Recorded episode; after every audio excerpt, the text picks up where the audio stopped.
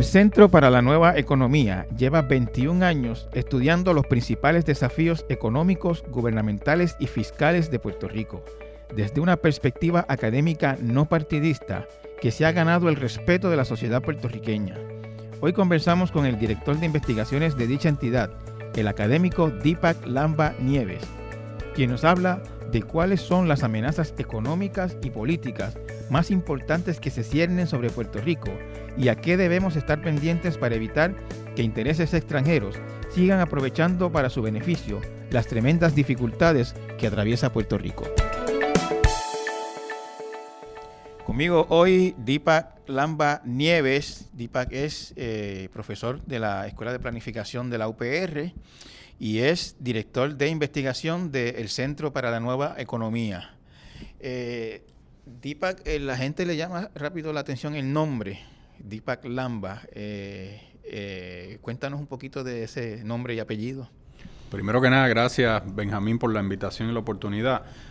Mi nombre es de la India. Mi papá migró desde la India a Puerto Rico en mediados de los 60 y como varias personas de su generación buscando oportunidades fuera de su país. Una historia que ahora nos resulta muy común en el caso de Puerto Rico. En ese entonces Puerto Rico estaba pasando por un periodo de bonanza económica. Estaba, se encontraba en una situación económica muy fortuita y mi papá identificó un laboratorio de ciencias, de química en específico en la Universidad de Puerto Rico. Los científicos trabajan básicamente en comunidad de laboratorio. Y llega a Puerto Rico y se encuentra con una comunidad de personas internacionales. Para hacerte una larga, historia un poco corta, en ese trayecto en la misma Universidad de Puerto Rico conoce a mi mamá. Y desde ese entonces, pues mi papá se queda en Puerto Rico. Al cabo de un tiempo, ya en los años 70, nace mi hermana, luego nazco yo y mi papá establece una vida profesional acá, en Puerto Rico. Yo lo, yo lo conozco de la Universidad de Calley. Correcto. toda, su carrera allí en Calley. Mi papá es universitario y empieza su carrera profesional universitaria en la Universidad Interamericana. Allí él comienza como profesor de química, eventualmente ocupa puestos administrativos en la Universidad Interamericana. Posteriormente le ofrecen una oportunidad de irse a la Universidad de Puerto Rico de ir al, directamente al recinto de Calley. Él acepta. Y dada su experiencia y dada su disposición al servicio público, decide aceptar el reto de convertirse en rector del recinto de Calley. Y luego de asumir ese puesto, eh, se retira de la universidad. Pero mi historia es una historia eh, de una familia migrante. Mi madre en parte es puertorriqueña eh, yo soy indorrican. Eh, en ese sentido, pues somos muy pocos acá en Puerto Rico con, esa combinación de un padre de, la India y, una madre puertorriqueña. Y, como los neoyorrican, eh, ¿pasabas veranos en la India? Llegué a viajar a la India en varias ocasiones y eso era algo muy importante para mi papá, que nosotros conociéramos nuestro, nuestra herencia de la India y también no solamente ir a la India, sino a través de las comunidades indias en los Estados Unidos, nos enviaron a campamentos de verano donde aprendíamos de la cultura de la India, conocíamos un poco más sobre la experiencia, la experiencia cultural, más que nada, de la India. Y mi hermana, por ejemplo, eh, desarrolló un interés académico en el tema de la India. Mi ¿Ah, hermana luego estudia su maestría en estudios del sureste asiático y desarrolla entonces una, una carrera interesante sobre en el tema de la literatura, enfocada en el, en el idioma hindi también. Ella lo aprende formalmente, escrito y hablado. Mi hermana es trilingüe. ¿Tú, tú, lo, ¿Tú, lo, sabes? Yo nunca lo, lo aprendí en un momento dado en que mi papá nos llevó de sabática, cuando él estuvo un, un periodo de sabática en la India, y vivimos en la India. O sea que yo tuve la oportunidad de joven, digamos de chiquito, eh, vivir en la India. Y eso fue una experiencia que te transforma significativamente porque estamos hablando de un país que es muy distinto, especialmente en esos años que yo pude en ese año que vivía allá, en los años 80. ¿En qué ciudad, En Nueva Delhi, en la capital. Mi familia, gran parte de mi familia está, todavía vive allá. y tenemos familiares en la India. O sea que, de nuevo, mi, mi vida está marcada por la migración. Luego, a mí me es interesante porque cuando me convierto en universitario en los Estados Unidos, eh, a nivel graduado, cuento cuando me toca presentarme frente a un grupo de personas, yo explico que yo soy migrante de primera generación puertorriqueño en Puerto Rico. migrante a Estados Unidos. A Estados Unidos. Migrante hijo de migrantes de la India a Puerto Rico. Y segunda generación migrante a Puerto Rico. Y la gente se quedaba como y, que... Y, de hecho tú tienes... Eh, eh, tus estudios en algún momento se han, se han centrado en el tema de, la, de las migraciones. Sí, yo estudio... Luego de hacer una maestría en planificación en California, vuelvo a Puerto Rico y ahí comienzo a trabajar en el Centro para una Nueva Economía. Que yo te diría que yo soy un veterano del centro desde el 2002. ¿El centro existe desde cuándo? El centro nace en el 98, lo que quiere decir que ya vamos a cumplir 21 años. Y el centro comienza como una oficina pequeña de, que empieza en realidad con una idea de nuestro presidente Miguel Soto Clas. Eventualmente, pues, existe un, un interés de distintas otras personas por la idea de una organización que se dedique a pensar en los problemas de Puerto Rico fuera del ámbito académico. Es como una universidad sin estudiantes, digamos. Claro. Y eh, en, español se llama think tank, ¿no? exactamente, exactamente. No tenemos una traducción literal, pero yo creo que esa, esa descripción que nos nos trajo Mike, Miguel Soto Class, en un momento dado, esa universidad sin estudiantes, a nosotros nos parece sumamente apropiada, especialmente en el contexto de Puerto Rico. El, centro tiene eh, una cosa que muy pocas instituciones tienen en Puerto Rico, y es que goza generalmente del respeto de, casi todo el mundo, y no se le conocen o no se le han visto ni se le imputan eh, vallas eh, ideológicos ni políticos. Eh, ¿Por qué tú crees que, cómo tú crees que se logra eso? Eso está, que es tan difícil en Puerto Rico, donde a todo el mundo se le, se le mira el, refajo ideológico. Yo creo que la clave está en tener bien claro desde el comienzo que nosotros somos, todos los seres humanos tenemos, somos políticos en un cierto sentido. Es decir, de alguna manera u otra nos afectan o afectamos relaciones de poder en la sociedad. Las relaciones de poder entre el Estado y la sociedad nos afectan como ciudadanos y al mismo tiempo en nuestras propias esferas personales nosotros ostentamos distintas jerarquías de poder, lo que quiere decir que somos seres políticos sobre todas las cosas. Pero hay una diferencia entre ser político y ser partidista. Exacto. Y yo creo que esa es una distinción muy clara que nosotros eh, hemos trazado en el trabajo que llevamos a cabo. No quiere decir que las personas que trabajan en el Centro para una Nueva Economía no tengan una posición ideológica sobre un tema tan caldeado como el estatus o sobre algún otro tema crítico que tenga que ver con la política o la política partidista, pero ciertamente esa no es nuestra bandera, ni tampoco guía necesariamente las contestaciones que buscamos a las preguntas que tratamos de contestar. Porque una de las razones por la cual se necesitaba el centro es porque en un momento dado Miguel, que trabajó en, un momento dado en la legislatura de Puerto Rico, se da cuenta que la política pública en Puerto Rico no se guiaba por eh, una noción clara, eh, estudiada, de cuáles eran los efectos de tomar una decisión X o Y sobre un tema en la economía de Puerto Rico. Yo, creo que Miguel es el, a quien yo le leí, me parece una cita que me encantó, que era como que en Puerto Rico navega, eh, volábamos sin instrumentos de navegación. Correcto. Eh, íbamos como a lo ciego por ahí. Y esa es parte de la, la preocupación inicial que inspira la fundación del, de, que se funde el Centro para una Nueva Economía. Nosotros acá nos guiamos por varias eh, por varios este, elementos, ¿no? El principal yo creo que es un amor profundo por Puerto Rico.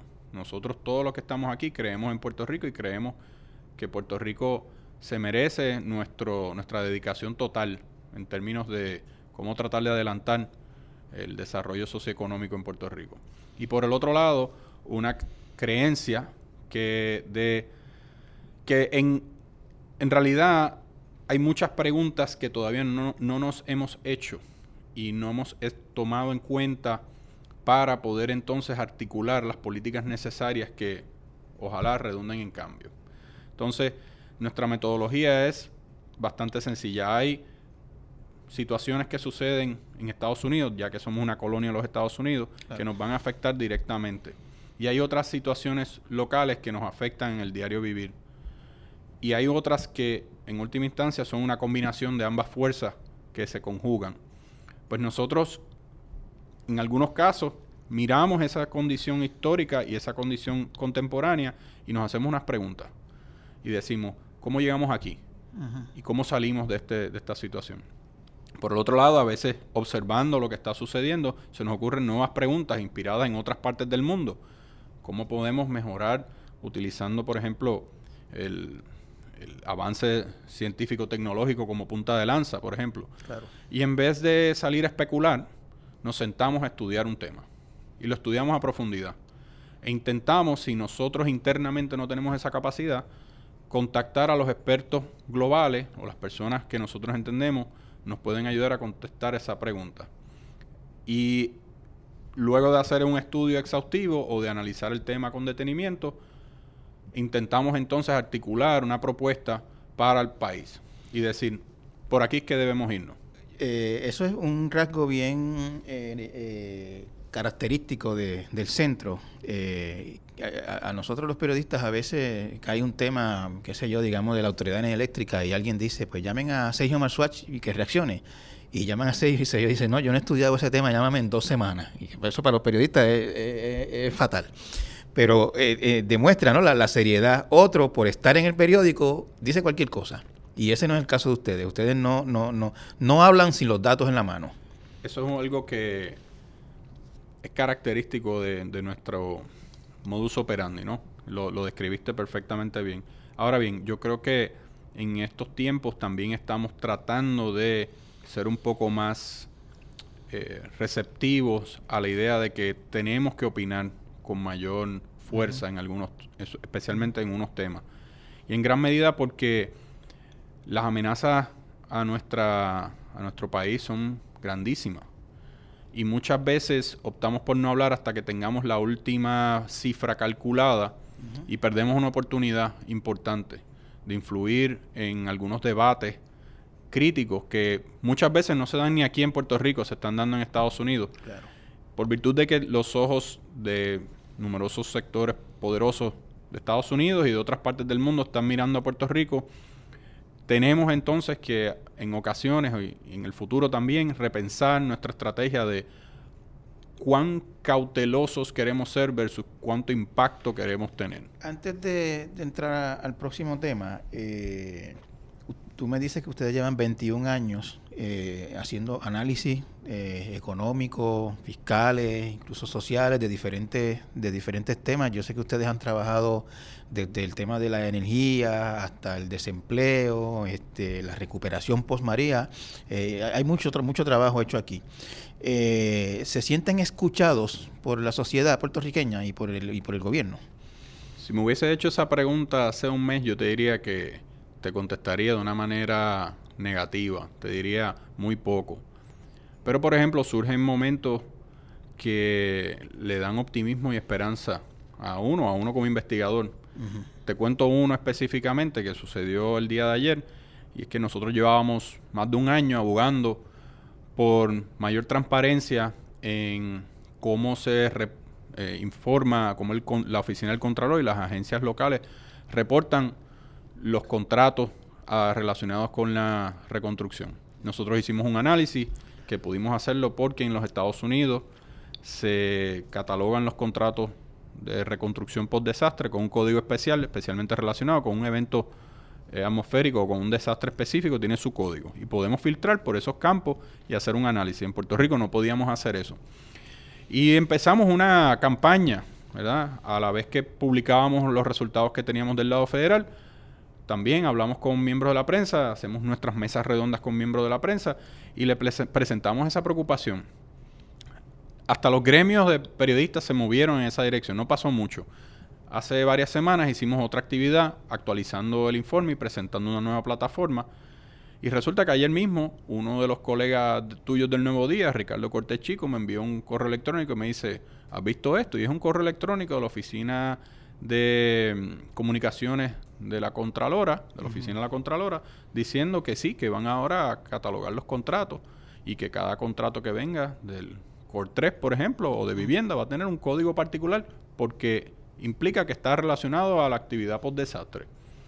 Y en ese momento yo me tomó unos cuantos minutos pensar, ganamos, ganamos esta pequeña batalla. Esa es una aportación del centro, básicamente. Lo logramos, claro.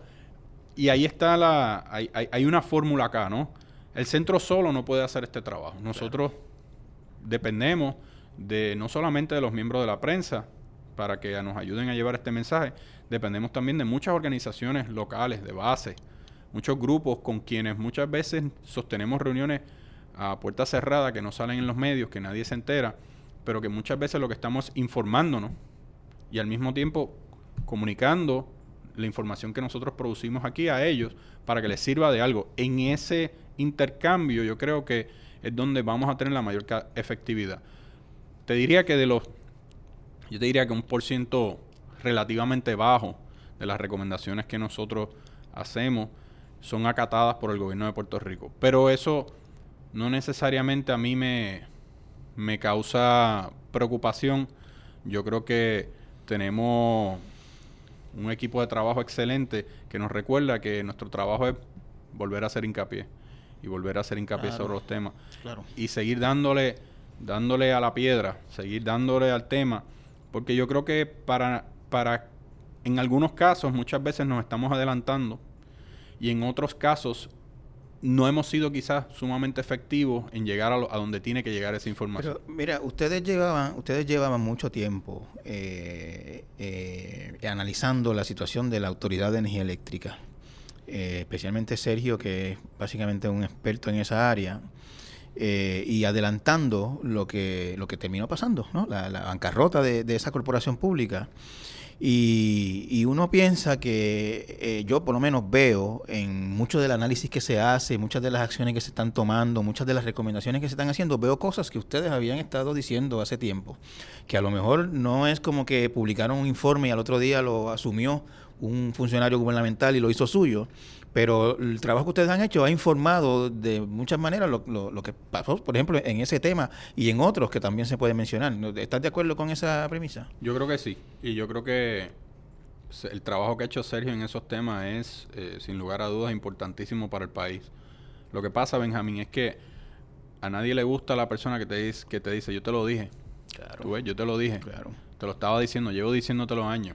Eso es una una actitud un poco antipática, ¿verdad? Especialmente en un país donde hemos sido golpeados por tanto tiempo, que alguien venga y te dice, tú ves, te chavaste y yo te lo dije, te lo llevo diciendo. Eso es una actitud paternalista. A nosotros no nos gusta asumir esa posición y no, tampoco nos gusta repetirnos mucho. Es como nos preocupa que ahí sí que nos preocupamos sobre la efectividad de nuestro trabajo. ¿Qué está pasando que no nadie nos está haciendo caso? Pero por el otro lado también nosotros no debemos asumir internamente que nosotros somos la única voz o la voz principal sobre estos temas. Y en ese sentido ha sido un ejercicio de aprendizaje a lo largo del tiempo. Y hemos también aprendido que hoy en día existen otras plataformas para poder comunicarnos. Las redes sociales, por ejemplo, y también tratar de utilizar otros foros. Nosotros tenemos mucha, hay mucha tinta que se escribe sobre el centro y lo que ha logrado y los proyectos y se reporta bastante eh, nuestro trabajo en la prensa escrita, pero también hay otros medios. También hay otras eh, plataformas que nosotros estamos poco a poco descubriendo, exponiéndonos a, a, esas plataformas, que muy probablemente son las que quizás más penetración tienen en algunos segmentos de la población que les preocupan estos temas. En otros casos también estamos aprendiendo todavía a traducir los resultados de nuestra investigación a varios públicos. Publicar un informe con datos, tablas y estadísticas y esperar que la gente lo dijera y que lo entiendan y que actúen es una tarea sumamente complicada. Como tú dices, eso no pasa. Eso no pasa. La gente tiene que traducírselo y, y, ustedes básicamente lo traducen en columnas en los periódicos, en reportes, etcétera. Y eso requiere entonces que en ocasiones pensemos un poco más, ir un poco más allá, ¿no? Yo soy, yo estuve, yo me entrené como académico y en ningún momento en la escuela graduada te hablan, te dan una clase, por ejemplo, de cómo hablarle a los medios, de cómo llevar tu mensaje a diversos públicos. Tú te entrenas en el camino a cómo ser un profesor, cómo dar una clase, cómo ofrecer un curso. Y eso, eso, eso es importantísimo. Yo tengo el privilegio de poder dar clase en la Universidad de Puerto Rico. Y me, esmero muchísimo en tratar de, comunicar las ideas y de entrar en una conversación con mis estudiantes. Pero eso es también una élite del país. Eso es un grupo privilegiado dentro de lo que es la, la sociedad puertorriqueña. Así que ese es el reto que nosotros enfrentamos. Yo como académico, por ejemplo, muchas veces tengo que salir de esa zona de confort para poder entonces entrar en una conversación directa con grupos que no le interesa la trayectoria que tú tienes, no le interesa los grados académicos que tú tienes. Ellos tienen un problema real.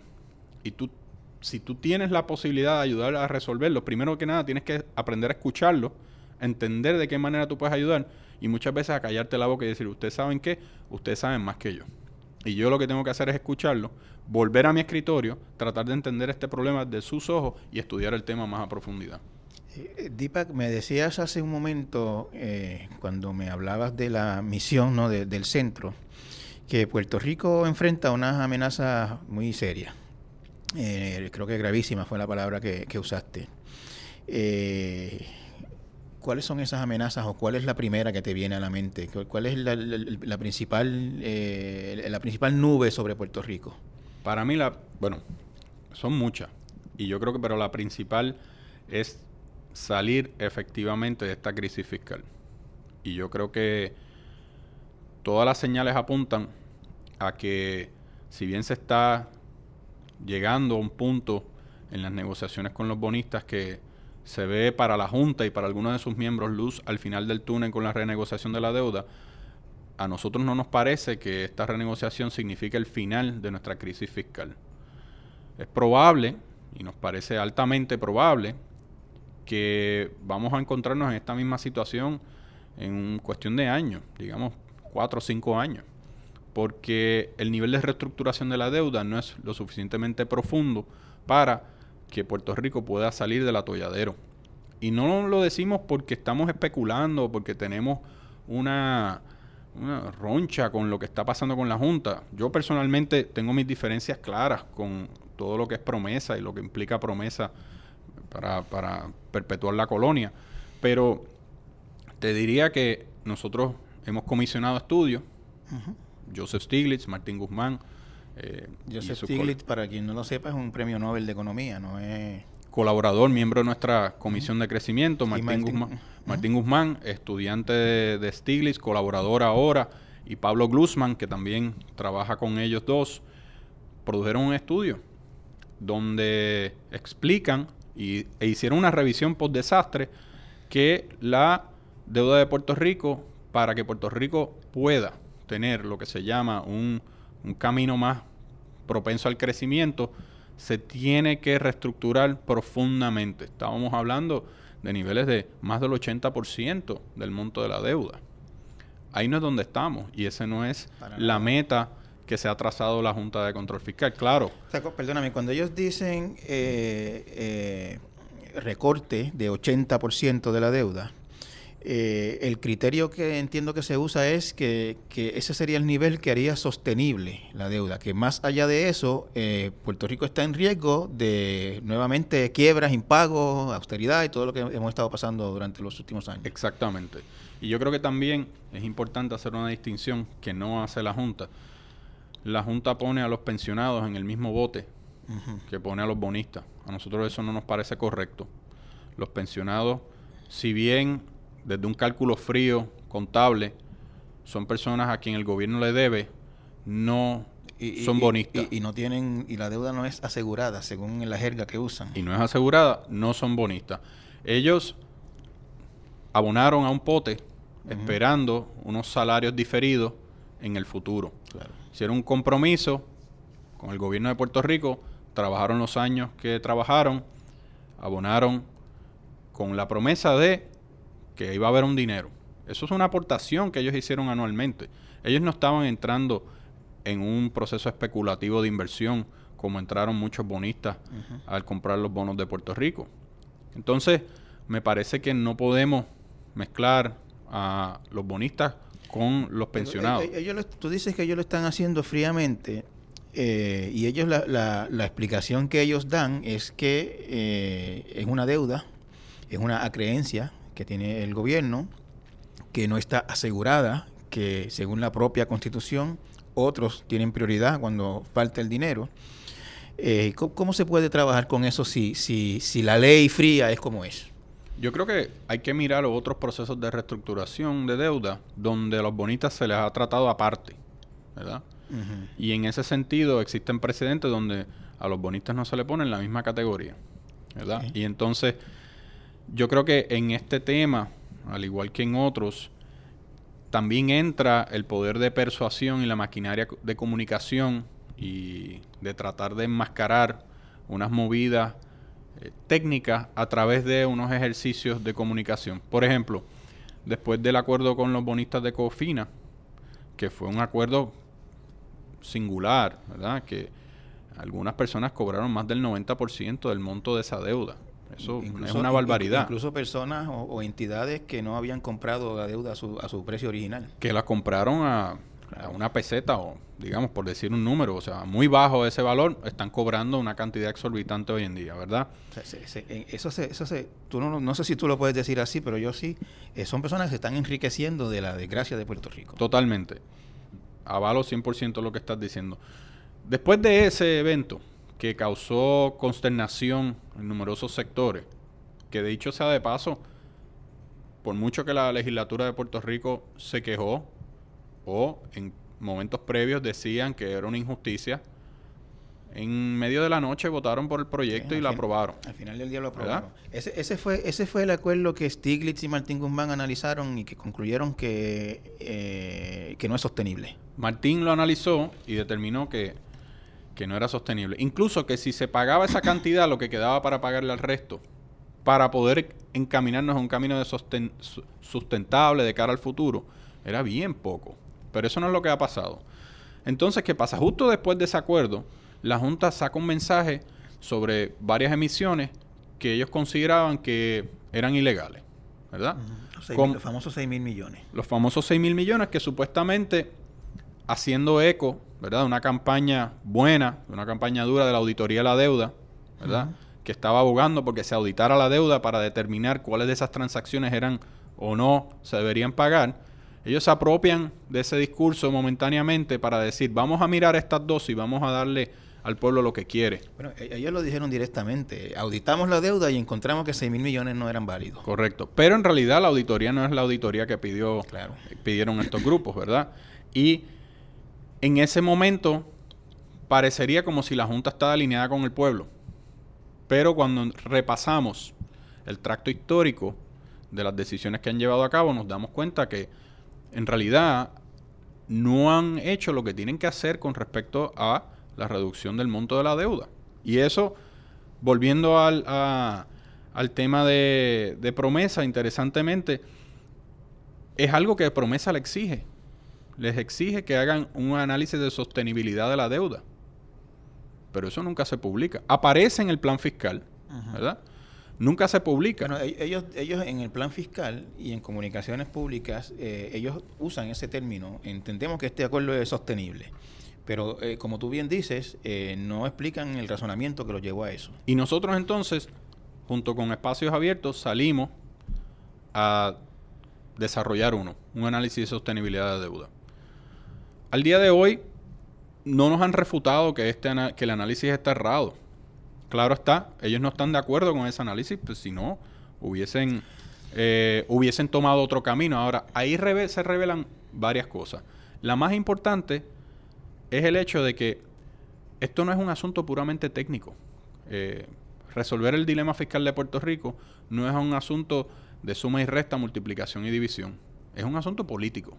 Nos los venden como un grupo de tecnócratas que vienen acá básicamente a gobernar fiscalmente el país y porque son mentes técnicas preparadas y adecuadas pues entonces nos pueden dictar pauta y decirnos así es que se hacen las cosas. Porque hay un elemento técnico importante. Esa predilección por vendernos a los tecnócratas, como las personas que nos pueden ayudar a salir del atolladero, no se, no se sostiene cuando vemos el ejemplo del análisis de la sostenibilidad de la deuda. ¿Por qué? Porque cuando presentamos un análisis y lo abrimos al escrutinio público, como hicimos nosotros con el trabajo de Stiglitz, Guzmán y Glusman, nos damos cuenta que esto no es una guerra de, de, números. Esto es una interpretación política o un ejercicio político que la Junta decide hacer su propio cálculo. No lo revela abiertamente y luego nos dice que a ellos le parece que esto es algo, la, movida correcta. Cuando tú dices que es una, una actuación política, ¿a qué, te refieres? ¿A que, que... ellos responden a unos intereses que no necesariamente es, el bienestar de Puerto Rico. ¿Y esos intereses siendo cuáles? Podrían ser los intereses de los bonistas, bonistas. Podrían ser los intereses de ideológicos de ciertos grupos en los Estados Unidos que piensan en que ciertas políticas neoliberales y los ajustes estructurales a las economías es lo que va a resolver el, desarrollo futuro de Puerto Rico. También hay que ir, por ejemplo, a los escritos y a la, a la idiosincrasia de algunos de los miembros. Por ejemplo, hace poco, hace un tiempo ya, eh, me puse a leer algunos de los ensayos del profesor David Skill, que es profesor de Derecho en la Universidad de Pensilvania. Y él tiene un colega que se llama Clayton Gillette. Y Clayton Gillette en un momento dado escribe un artículo que se llama Dictatorships for Democracies que las dictaduras para la democracia. Y en ese escrito, Clayton Gillette básicamente lo que está diciendo es, tenemos esta teoría, o esta hipótesis, mejor dicho, de que los lugares que pasan por crisis financiera deben de pasar por periodos de dictadura, ¿verdad? No, no democráticos. No democráticos, a través de unas juntas, ¿verdad? De control, que le dicten las pautas para que en algún momento estos lugares puedan recobrar la salud fiscal y puedan volver a ser mejores democracias. Entonces, uno lee esos documentos. Y eso lo escribió un colega de David Skill. Un colega de David Skill. ¿Y, tú lo vinculas a David Skill eh, a base de qué? Otro escrito de David Skill que lo cita directamente. Cita a Gillette. Sí. Entonces, y esto yo lo he escrito en columnas eh, y están colgadas en nuestra página. Esto no es un gran secreto, ¿no? Pero nos recuerdan hasta cierto punto algo que a mí me parece sumamente interesante. Yo soy planificador y yo trato de entender cómo la historia está vinculada a los eventos contemporáneos y cómo eso se traduce en distintas movidas que se pueden evidenciar en, en, diversos espacios, en el espacio físico y en el espacio económico. Y yo pienso en eso y yo pienso, estas personas están experimentando con Puerto Rico, están corriendo experimentos están levantando hipótesis académicas que van a tener unas implicaciones severas. El, miembro de la Junta, David Skill, está tratando de probar en Puerto Rico las teorías que él ha... Eh, que su colega ha ido elaborando. Que su colega ha ido elaborando y que él ha citado. Correcto. Entonces, ¿qué pasa? Cuando Eso de ser, eh, en Puerto Rico, de ser el conejo de India, como que no, tenemos como una historieta, una, historia bastante... Terrible. Y es una historia larga. Y ahí es donde voy. Nosotros llevamos décadas siendo conejillos de India. Incluso eh, el juez Torruella, que del primer circuito de Boston, escribe un artículo interesantísimo en, en, el Harvard Law Review, donde habla de los cuatro experimentos coloniales por los cuales ha pasado a Puerto Rico. Empieza con la ley Foraker, después la ley Jones del 17, después el Estado Libre Asociado y eventualmente promesa. Y yo leo ese ensayo y yo digo, aquí está claramente plasmado por un miembro de la Corte Federal. ¿Verdad? Más claro no canta un eh, gallo, podríamos decir. Y, confeso estadista. confeso estadista. Tampoco es un, un pelú comunista. Correcto. Entonces, ¿qué pasa? Me pongo a hurgar un poco más y encuentro un, ensayo magnífico de un historiador norteamericano, Michael Lapp, que vincula la figura de Rexford Tocqueville, que fue gobernador nombrado por el presidente de los Estados Unidos. El venerado Rexford Tocqueville, que aquí lo, lo, veneran bastante. Lo, veneran bastante. Persona que funda la Junta de Planificación, que básicamente, digamos que es el, el abuelo de la planificación en Puerto Rico, la figura importantísima para la planificación local, disciplina a la cual yo pertenezco. Claro. Y él detalla históricamente cómo Togwell viene a Puerto Rico a crear un laboratorio social.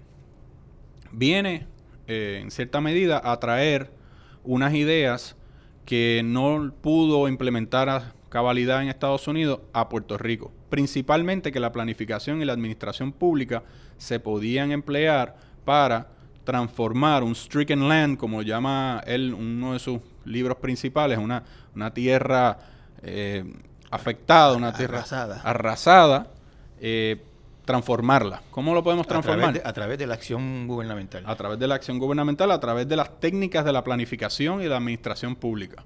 La tecno- los tecnócratas, ¿no? Entonces, ¿qué pasa? A mí me parece, ¿verdad? Que esto lo que lo que estamos viviendo ahora es una extensión de ese momento. Togwell no solamente funda la Junta de Planificación, sino que fue presidente de la Universidad de Puerto Rico. Togwell le abre las puertas a una serie de académicos norteamericanos a que vengan acá a Puerto Rico a estudiar el fenómeno de Puerto Rico, a intentar aplicar la técnica norteamericana, los conocimientos más avanzados en aquel entonces en Puerto Rico. Y de ahí nacen la planificación moderna que nos conocemos en Puerto Rico. Nacen programas de esterilización. Nacen eh, la idea de poder em- desarrollar empre- empresas estatales en Puerto Rico, ¿no? que el Estado fuera eh, dueño de empresas ahí sale la, autoridad, económicas. la Autoridad de Energía Eléctrica y acueductos y otras más. Y en cierta medida fueron las ideas, algunas de ellas, que formaron la zapata del Estado Libre Asociado. ¿Qué pasa? Esta lógica de Puerto Rico como un laboratorio social es sumamente preocupante. Entonces, si le damos hacia adelante a esta historia, vemos el caso de las dictaduras para la democracia como otro e- experimento que se está llevando a cabo. Y yo te añadiría que hay otro que es mucho más preocupante. Y es que en Puerto Rico se está llevando a cabo ahora mismo un experimento donde un programa de ajuste de reformas estructurales mm, de corte neoliberal, donde incluye programas de austeridad severos, recortes al aparato público, la privatización de empresas estatales, se está dando a la par con un proceso masivo de reconstrucción post-desastre. En ninguna otra parte del mundo, yo he estado buscando y estudiando el tema, encontramos un ejemplo similar. ¿Cómo se dan esas dos cosas a la misma O vez? sea, que, que en, en Puerto Rico el, el- el- el proceso de reestructuración, de, de austeridad, de reforma gubernamental, estaba en proceso antes de María. Correcto. Eh, llegó María y alguna gente, yo recuerdo, por ejemplo, escrito de esto el profesor José Caraballo Cueto, eh, diciendo que esa era una oportunidad para eh, amortiguar el golpe. Sin embargo, lo que ha pasado es que la Junta, eh, en el nuevo plan fiscal hecho después de María, aumentó los pagos de deuda, que al final del día el huracán terminó beneficiando a los acreedores, no a la, no, no, el, dinero de la recuperación. Este, según tu punto de vista, lo que yo entiendo que tú quieres decir es que eh, cuando arrasó María, cuando llegó María, debió ponerse en pausa o algo por el estilo el, programa de reforma gubernamental y de austeridad. Bueno, lo que ha sucedido en última instancia es que nosotros tenemos un intento por emplear las herramientas estatales para reconstruir un país con un gobierno que ha sido, que se le llegó al hueso, básicamente. Claro. Como planificador eso crea una serie de problemas severos, ¿verdad? Y yo te digo, para una reconstrucción masiva como la que tiene que enfrentar Puerto Rico, tú tienes que planificar y ejecutar con rapidez, porque si no lo que va a suceder es, vas a tener unos niveles de migración masivos, ¿verdad? La gente va a buscar a dónde irse porque no aguantan No la tienen- no- no- situación. No, tienen la paciencia. sí. Y al mismo tiempo que eso está sucediendo también, tú tienes personas que usualmente son los más pobres y los más desaventajados, los que más van a sufrir ese proceso. Pues tú tienes que, al mismo tiempo que eh, planificas, tienes que hacerlo en un tiempo comprimido, tienes que hacerlo con rapidez, pero entonces al mismo tiempo tienes que levantar una capacidad que no tenías. Porque muy pocos lugares en el mundo están completamente preparados para atender una crisis de la magnitud que enfrentó Puerto Rico. Lo que quiere decir que tú tienes que mejorar tu capacidad interna a la misma vez que tienes que empezar a generar cambio y mejorar la situación.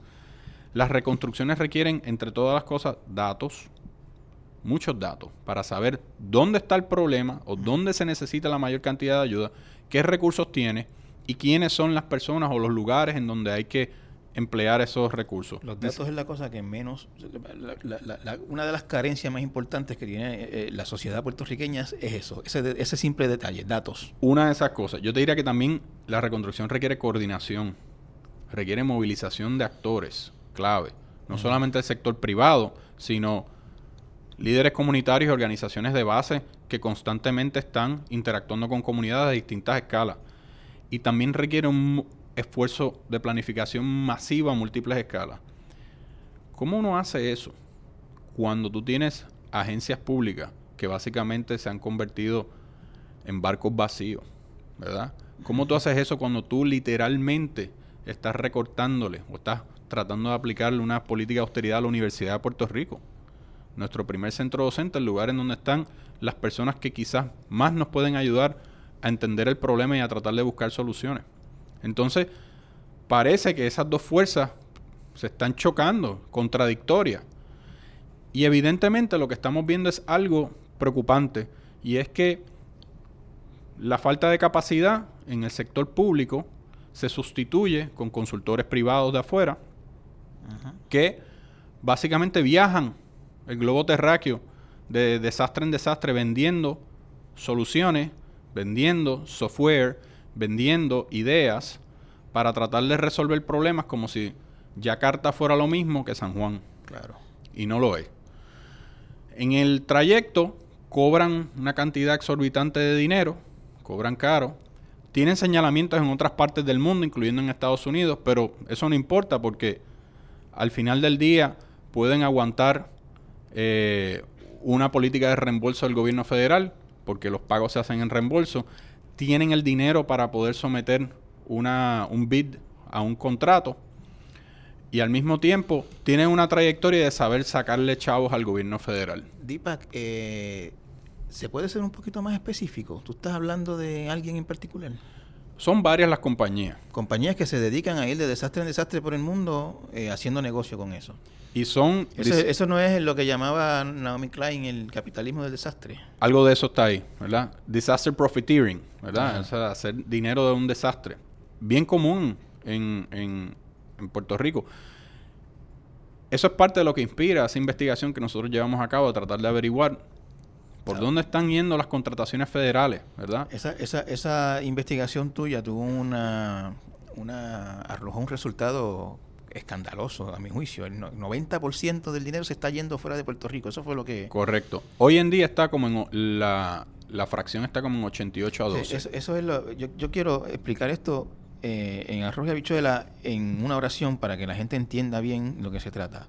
En Puerto Rico están llegando, aunque con todos los filtros y todos los obstáculos que de los que sabemos por la desconfianza del gobierno federal en las autoridades locales, está llegando, están llegando miles de millones de dólares para reconstrucción.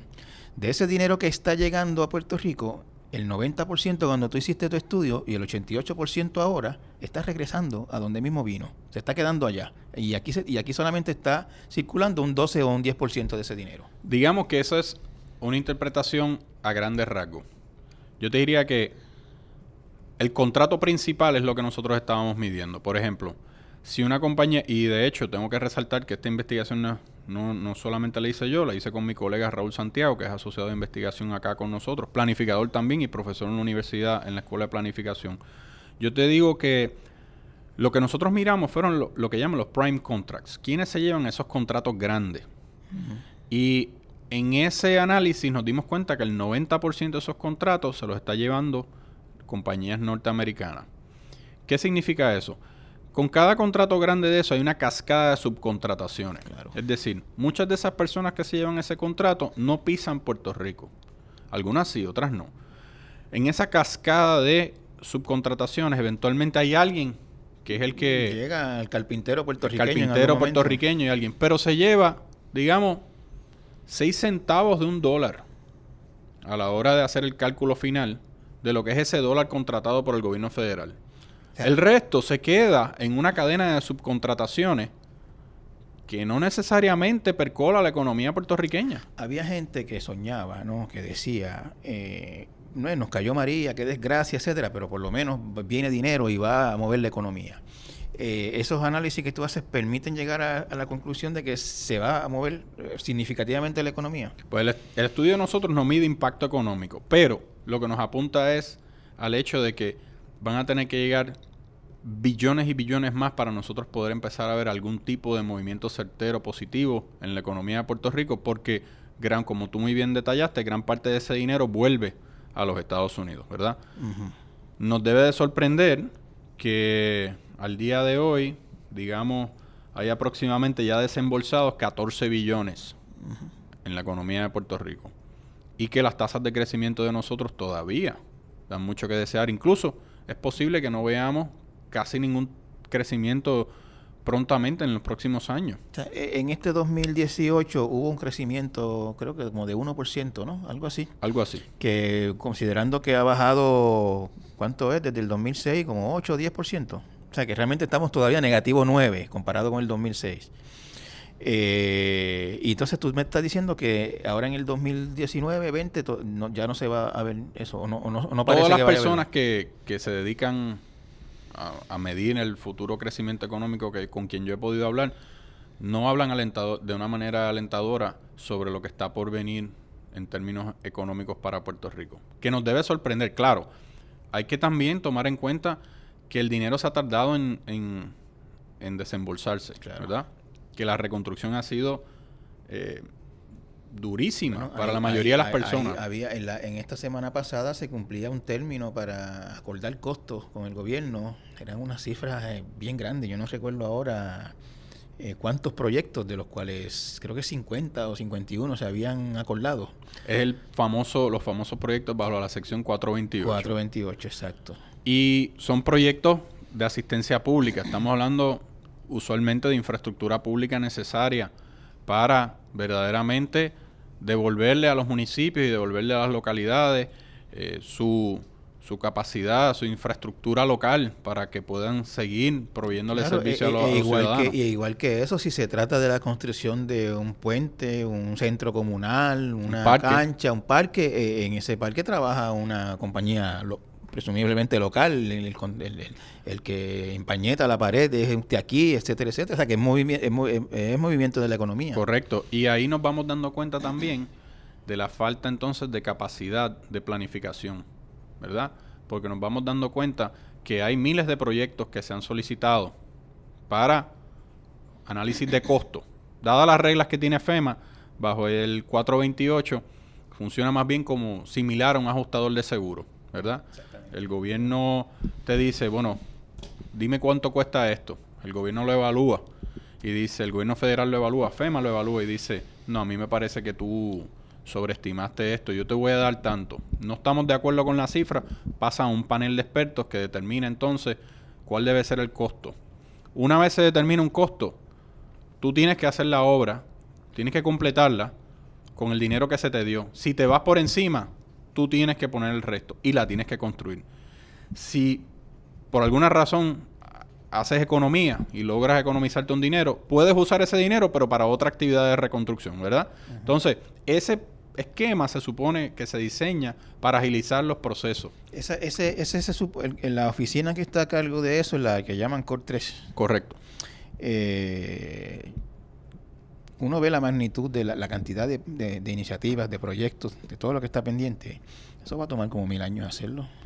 Va a tomar mucho tiempo y el problema es que cuando estas funciones se centralizan hasta un punto donde solamente un puñado de personas y, sus séquitos son los que están encargados de hacer esto y no involucran a otras escalas más locales, entonces tienes problemas eh, de temporalidad, de tiempo y tienes problemas de coordinación. Deepak, ¿y por qué tú crees que, se hizo así? Eh, tú has mencionado un par de veces en esta conversación el tema de falta de capacidad de planificación.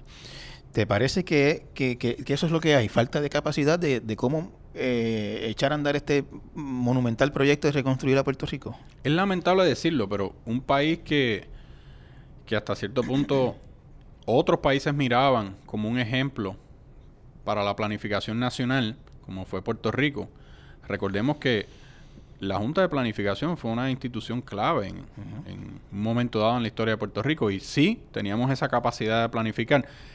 ¿Estábamos planificando adecuadamente o no? Eso es un debate. Yo doy la clase de teoría de la planificación y eso lo estamos debatiendo constantemente. Ahora, te puedo decir que en Puerto Rico hay buenos planificadores y planificadores, muy buenos. Lo que pasa es que la planificación se puede eh, entender como un ejercicio técnico. Bueno, tienes que coordinar los actores de tal manera, pero también hay que ver la fase política. Es un ejercicio político también, donde hay injerencia de actores partidistas, pero también hay unos intereses particulares que siempre van a tratar de influir, porque hay intereses económicos, pendientes del, vamos a decirlo claro, pendientes de ese bizcocho. Correcto. Yo defino la planificación de una manera bien sencilla. Es la organización y la transformación del espacio. ¿verdad? Es un ejercicio que busca hacer eso. Cuando tú buscas organizar y transformar el espacio, van a haber intereses particulares y van a haber fuerzas políticas particulares que van a tener injerencia. Muchas veces nuestro trabajo como planificadores es tratar de balancear o de mediar las relaciones y los intereses del mercado, de los ciudadanos, principalmente de los ciudadanos y del Estado.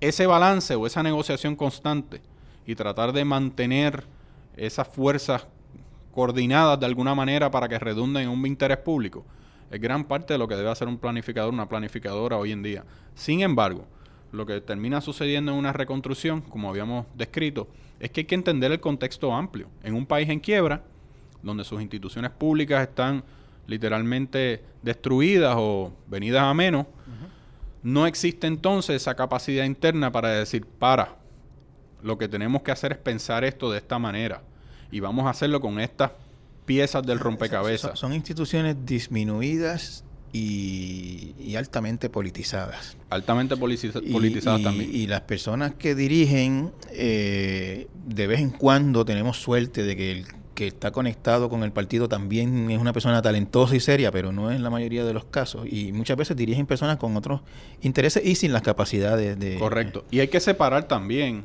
eh, los persona el personal de carrera de, de, los trabajadores de a pie.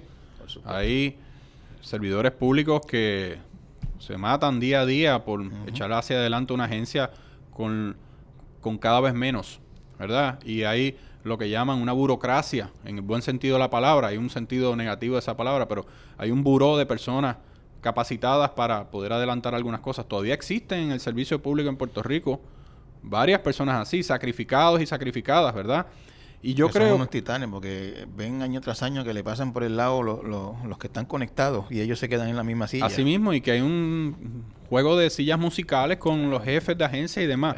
Pero entonces, volviendo al tema del Core 3, nosotros entonces nos damos cuenta que en vez de armar un proceso de planificación que empiece de abajo hacia arriba, el gobierno de Puerto Rico opta por hacer un proceso altamente centralizado que tiene una línea directa con el nivel ejecutivo, directamente, ¿verdad?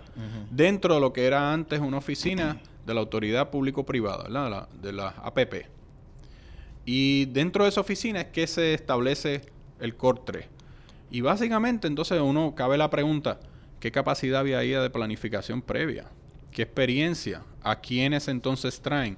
Y entonces solamente hay que seguir el tracto de los contratos para darnos cuenta que entonces traen a las compañías multinacionales de consultoría que en algún momento traficaron en las mismas esferas de desastre en otras partes de los Estados Unidos y en otras partes del mundo para que les expliquen y les digan entonces cómo armar una reconstrucción. cuánto tiene que ver con esto, eh, desde tu punto de vista? Eh, el simple dato de que seamos una colonia y que en esta situación, este, este proceso de reconstrucción al final del día no, está en nuestras manos, está en manos del gobierno, básicamente, básicamente el gobierno federal. Yo creo que el gobierno federal ah, tiene responsabilidad, una gran responsabilidad, eh, cuando a la hora de explicar por qué la reconstrucción no ha avanzado. Primero, a Puerto Rico se le impusieron unas condiciones que no se le impusieron a ninguna otra jurisdicción, a Florida, eh, tampoco a Texas, luego de que ellos pasaron por sus propios desastres en un periodo de tiempo similar. También a Puerto Rico, por la falta de confianza que hay, por la crisis fiscal que estamos enfrentando, y no estoy diciendo que no hay en Puerto Rico, porque la gente me critica y me dice, no, es que tú piensas que en Puerto Rico no hay corrupción. Eso no es lo que estoy diciendo. Lo que estoy diciendo es que si bien hay corrupción, no podemos decir que nosotros, todo nuestro proceder burocrático administrativo es corrupto, ¿verdad? Y se nos imponen una serie de requisitos. Se nos impone la creación de un plan de 12 a 24 meses, ¿verdad? De que, que, proyecta 12 a 24 meses cómo va la reconstrucción. Eso no se le pide a más nadie. se, se legisla para que la Junta de Control Fiscal pueda echar la mano en cualquier contrato que sea de mayor cuantía de 10 millones de dólares si ellos tienen sospecha de que no está bien puesto en su sitio. Y entonces empiezan también a legislar poco a poco, siguiendo un, una pulsión, digamos, eh, xenofóbica, digamos, podríamos decir también hasta una pulsión discriminatoria, para que Puerto Rico no reciba más fondos hasta que se cumplan con unos requisitos particulares. Se le impone de vuelta a Puerto Rico bajo el proceso de FEMA lo que llaman el Manual Drawdown Process, que no es otra cosa que decir, tú vas a hacer el trabajo, nosotros no te lo vamos a pagar al momento, tú nos tienes que someter un recibo y una justificación de cómo usaste el dinero para nosotros después considerarlo. Eso, eso, es un problema para un para un gobierno que tiene problemas de cash flow, y que tremendo. problemas de cash flow y que no tiene una fuente de financiamiento de corto plazo. No tiene acceso al mercado. Entonces, se hace sumamente cuesta arriba, ¿verdad? Y se le hace sumamente cuesta arriba a las personas con las mejores intenciones de echar esto hacia adelante. Y entonces si tú combinas ambas cosas, donde tienes una infraestructura de planificación que no es la más adecuada para la reconstrucción, y tú tienes entonces las presiones estructurales del gobierno federal imponiéndole trabas al proceso, no nos debe sorprender entonces porque esto no se ha movido casi nada en los pasados dos años, ¿verdad? O sea, hay que mirar esto a un nivel estructural y a un nivel de la mecánica interna de la planificación de la reconstrucción. Mientras esto pasa, Deepak, eh, la gente sigue viendo el puente roto, eh, las calles sin iluminación, los semáforos todavía apagados en muchísimas partes de la isla. Y, va perdiendo lo que tú decías hace un ratito, va perdiendo la fe y la esperanza y, y, aquel que tenía como a lo mejor me voy, a lo mejor no me voy, pues empieza a considerarlo con más seriedad porque ve que esto está como detenido en el tiempo. Eh, el resultado de esto, ¿sabes? E, e, esto como que es un círculo vicioso, ¿no te parece? Es un círculo vicioso, yo te diría que hay manera de, de cortar, eh, de hacer un cortocircuito con, esa, con ese circuito vicioso, con ese círculo vicioso. Y yo pienso que todos los lugares que han pasado por desastre, y esta es la experiencia que nos cuenta el profesor Robert Olshansky, Olshansky es un planificador experto en temas post-desastre. también es miembro de nuestra comisión de crecimiento. Recientemente vino a Puerto Rico. Del centro. Del Centro para una Nueva Economía, correcto. Y él nos dice que una característica fundamental para un gobierno o una jurisdicción que está planificando en la era post-desastre es la capacidad de reflexión y adaptarse. Estos procesos se van a cometer errores, pero si la infraestructura pública o la infraestructura de planificación no puede evaluarse consistentemente y decir, no lo estamos haciendo bien, vamos a cambiar o vamos a repensar o vamos a medir mejor cómo estamos caminando y cambiar eso, pues entonces vamos a seguir cayéndonos sobre la misma piedra. Y yo creo que eso es él nos está levantando una voz de alerta sobre algo que podemos hacer ahora mismo. ¿Qué, podemos hacer ahora mismo, Yo pienso que nosotros tenemos que pensar la reconstrucción desde abajo hacia arriba. Yo te diría que los dos ejemplos de desastres más grandes que tenemos más recientes en nuestra mente puede ser Katrina y Sandy, la tormenta Sandy en Nueva York.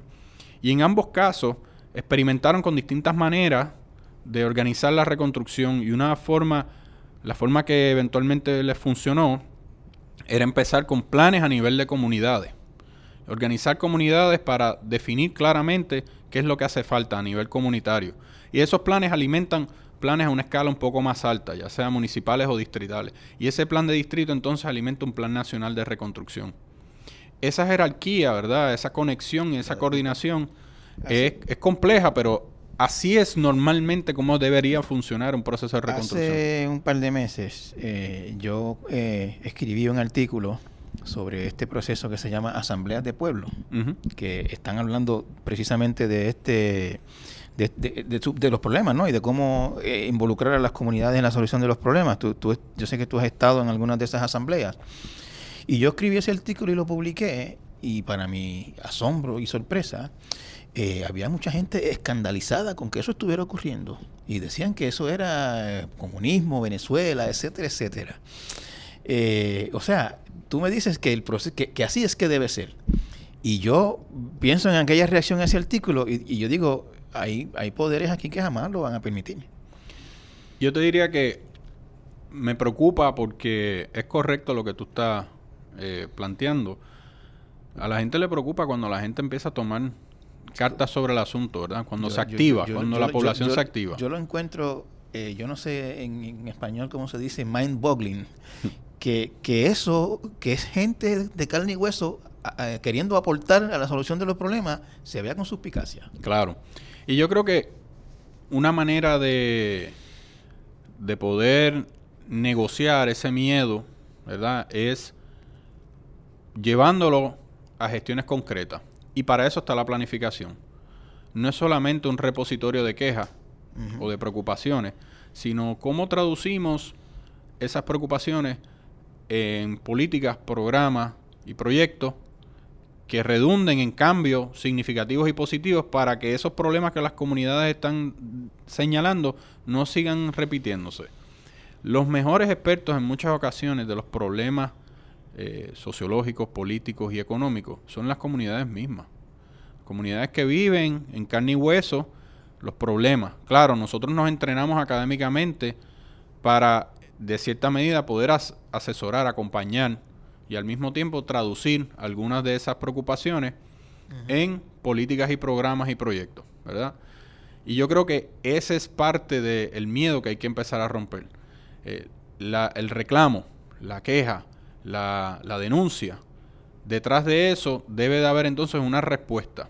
Nuestro trabajo como profesionales de la planificación es traducir eso, ¿verdad? Al mismo tiempo sin caer en el romanticismo eh, simplón de decir cualquier cosa que digan las comunidades está bueno. Bueno, en comunidades también se dan eh, elementos de violencia machista terribles, en comunidades se dan elementos de violencia física terribles, en comunidades se dan toda una serie de vicios también que se reflejan en, distintas otras escalas de la sociedad. O sea que no podemos caer en el romanticismo simplón de decir todo lo que diga la comunidad está bien. Pero si no, nos, si no partimos de ahí, de esa escala, lo que estamos tratando de hacer es desde arriba hacia abajo, esperando que lo que llega allá abajo a la comunidad en algún momento les sirva de algo, de una posibilidad. Entonces ahí es que viene la desesperanza. Ahí es que vienen las ganas de agarrar los bártulos e irse de este país. Porque no hay forma que esto se arregle eh, con una dádiva que quizás puede o no pueda llegar, ¿verdad? De, de, los Estados Unidos. Entonces, yo creo que eso nos debe de, a nosotros los planificadores, activar.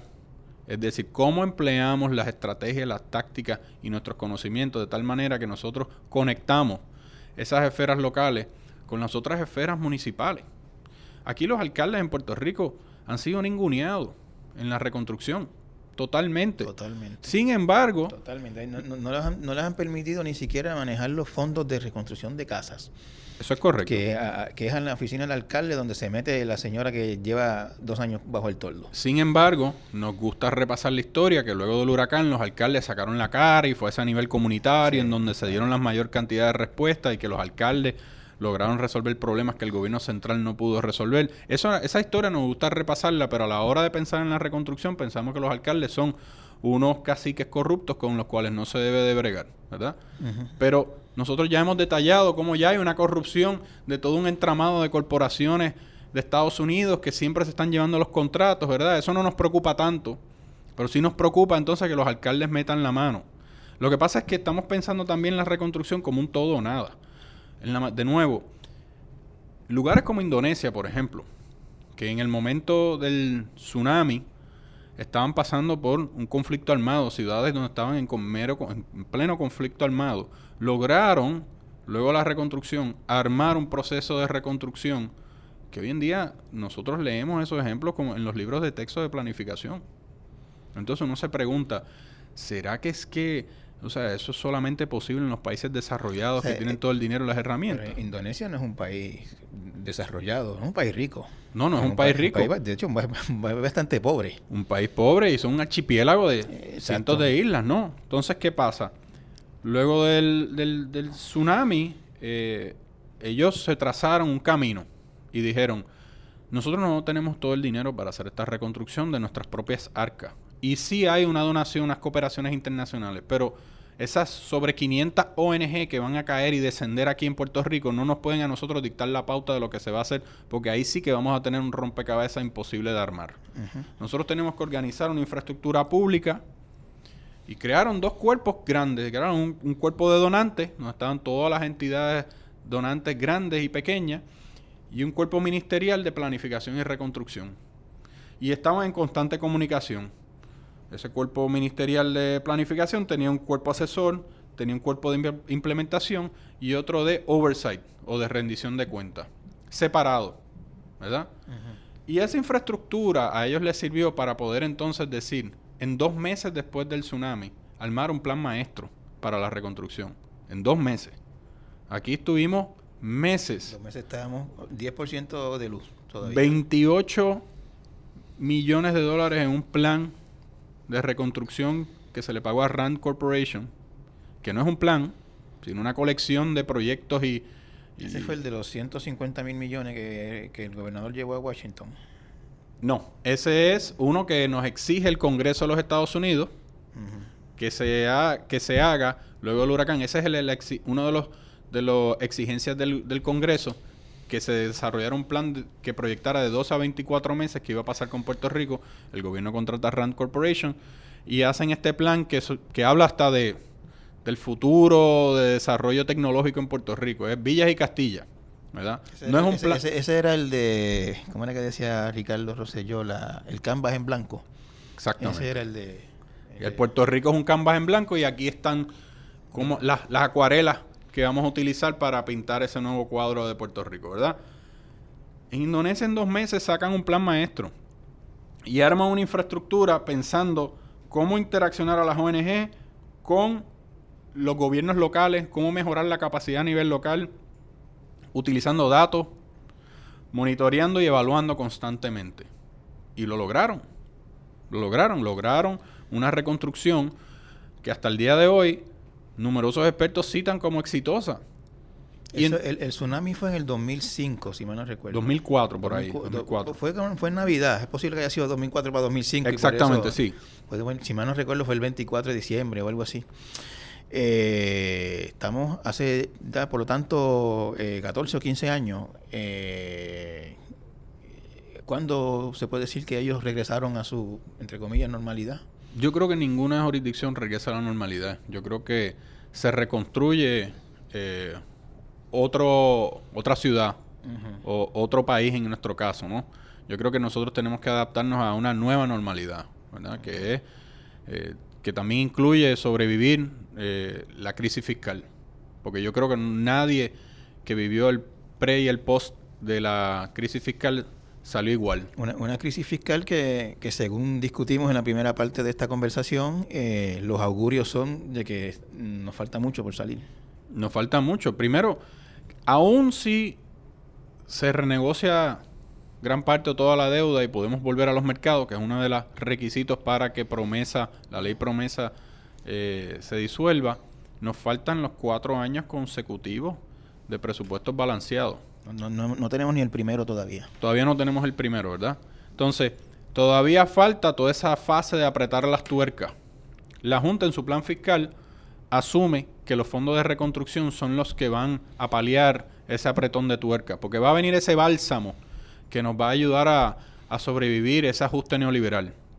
Pero los estudios académicos sobre el tema apuntan en otra dirección.